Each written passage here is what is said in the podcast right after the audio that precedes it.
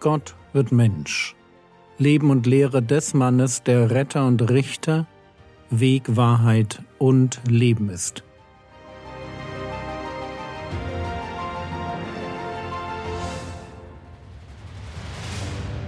Episode 362 Jesus im Ausland Wir waren dort stehen geblieben, wo eine Syrophönizierin uns eine Lektion in Sachen Glauben erteilt. Und sie beantwortet meines Erachtens die Frage, wie ein Mensch vor Gott rein wird. Wie finde ich Rettung von den Machenschaften des Bösen in meinem Leben? Wie begeistere ich Gott? Und die Antwort war ganz einfach. Durch Glauben. Und wie sieht dieser Glaube aus, der Gott begeistert? Antwort. Es ist echtes Vertrauen in die Person Gottes, genau genommen in seine Güte.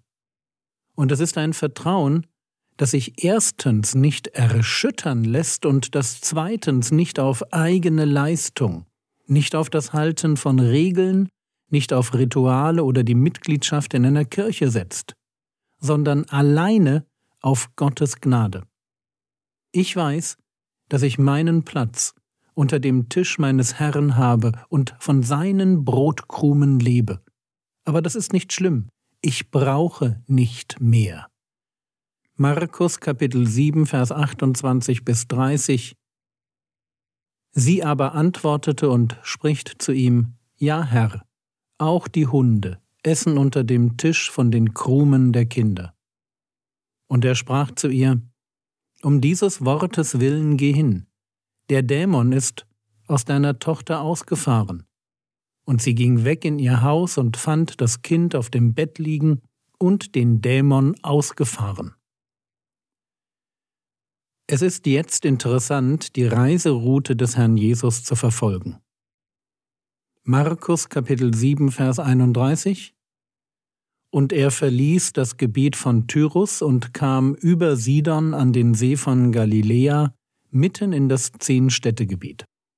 Also über Sidon zurück an den See von Galiläa, mitten in das Zehnstädtegebiet.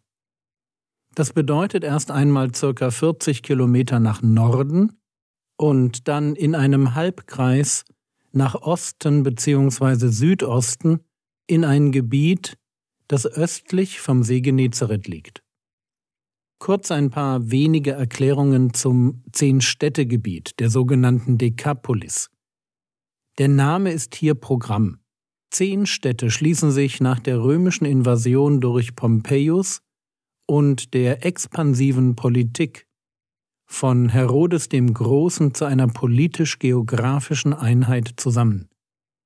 Das Konstrukt ist so erfolgreich, dass sich später andere Städte den zehn Städten anschließen. Das Gebiet der Dekapolis reichte zur Zeit Jesu von Damaskus im Norden bis Philadelphia, dem heutigen Amman, der Hauptstadt von Jordanien im Süden. Jesus ist also im Zehn-Städte-Gebiet. Wo genau wissen wir nicht, nur dass er sich schon in der Nähe vom See Genezareth aufhält. Was wir aber wissen, das ist, welchen Eindruck der Herr Jesus bei den dort lebenden Nichtjuden hinterlässt. Markus Kapitel 7, die Verse 32 bis 37 Und sie bringen einen Tauben zu ihm, der mit Mühe redete, und bitten ihn, dass er ihm die Hand auflege. Und er nahm ihn von der Volksmenge beiseite, legte seine Finger in seine Ohren und berührte mit Speichel seine Zunge. Und er blickte zum Himmel, seufzte und spricht zu ihm, Hephata, das ist, werde geöffnet. Und sogleich wurden seine Ohren geöffnet und die Fessel seiner Zunge wurde gelöst, und er redete richtig. Und er gebot ihnen, dass sie es niemand sagen sollten.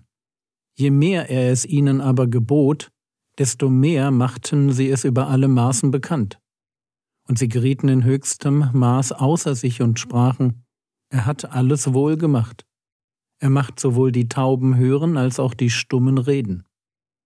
Für uns, die wir Jesus kennen, ist das hier keine Überraschung. Ein Tauber kann wieder hören und bekommt auch gleich noch volle Sprachfähigkeit dazu. Und auch das ist normal. Ein Jesus, der will, dass niemand davon erfährt. Was aber mal wieder nicht klappt. Es passiert sogar das Gegenteil. Je mehr er es ihnen aber gebot, desto mehr machten sie es über alle Maßen bekannt. Spannend hier ist, wie uns Markus Details der Heilung überliefert. Jesus, der abseits der Menge heilt, der seine Finger in die Ohren legt, der mit Speichel die Zunge des Mannes, der kaum sprechen kann, berührt, und der zum Himmel aufblickend seufzt und Hephata werde geöffnet, sagt. Der Messias ist hier an einem Ort, mitten unter Heiden, wo er nicht wirklich viel tun kann, außer Menschen zu heilen. Und vielleicht lege ich in das Seufzen Jesu, man könnte auch mit Stöhnen übersetzen, Vielleicht lege ich da zu viel hinein. Aber mir scheint, dass der Herr Jesus ein wenig darunter leidet, dass er den Heiden noch nicht mehr bringen kann als ein bisschen Heilung. Er predigt ihnen nicht das Evangelium. Das tut er nur in den jüdischen Städten und Dörfern. Und so muss es für ihn eine große Last gewesen sein, die Nöte der heidnischen Menschen zu sehen ohne sie schon in sein Reich einladen zu können. Und so steckt in dem Hephata, werde geöffnet, da steckt vielleicht auch eine Sehnsucht, die Sehnsucht, endlich den Heiden den Bund zu bringen, der sie zu einem Teil der Ekklesia, der Gemeinde Gottes macht. Versteht ihr? Der Herr Jesus möchte, dass nicht nur Juden hören und reden, sondern dass alle Menschen, das Evangelium hören können und als seine Botschafter das Evangelium in die ganze Welt hinaustragen. Aber bleiben wir noch ein wenig auf der Ostseite vom See Genezareth. Matthäus Kapitel 15, die Verse 29 bis 31. Und Jesus ging von dort weg und kam an den See von Galiläa, und als er auf den Berg gestiegen war, setzte er sich dort. Und große Volksmengen kamen zu ihm, die Lahme, Blinde, Krüppel, Stumme und viele andere bei sich hatten, und sie warfen sich ihm zu Füßen, und er heilte sie, so dass die Volksmenge sich wunderte, als sie sahen, dass Stumme redeten, Krüppel gesund wurden, Lahme gingen und Blinde sahen. Und sie verherrlichten den Gott Israels. Was mit einem Tauben und Halbstummen beginnt, zieht also Kreise. Immer mehr Menschen sammeln sich um diesen jüdischen Rabbi. Immer mehr Heilungen und immer mehr wird der Gott Israels verherrlicht. Nur, dass jetzt mal wieder ein anderes Problem entsteht. Eines, das wir schon kennen. Markus Kapitel 8, die Verse 1 bis 3 Als in jenen Tagen wieder eine große Volksmenge da war und nichts zu essen hatte, rief er seine Jünger zu sich und spricht zu ihnen Ich bin innerlich bewegt über die Volksmenge, denn schon drei Tage harren sie bei mir aus und haben nichts zu essen.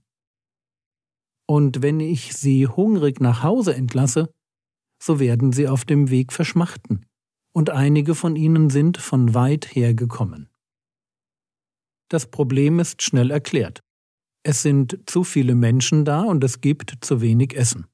Also wiederholt Jesus die Lektion, die wir schon von der Speisung der 5000 kennen. Er fragt seine Jünger, wie man das Problem lösen könnte. Und die man muss es wirklich so sagen, haben aus der ersten Brotvermehrung nicht wirklich viel gelernt. Markus Kapitel 8, Vers 4 Und seine Jünger antworteten ihm, Woher wird jemand diese hier in der Einöde mit Brot sättigen können? Irgendwie traurig, oder? Die Antwort. Und dann auch wieder mein eigenes Leben.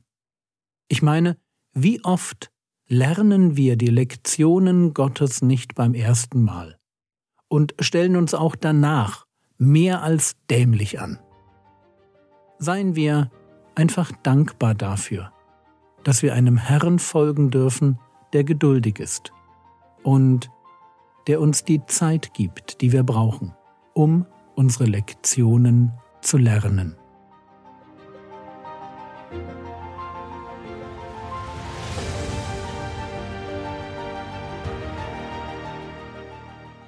Was könntest du jetzt tun?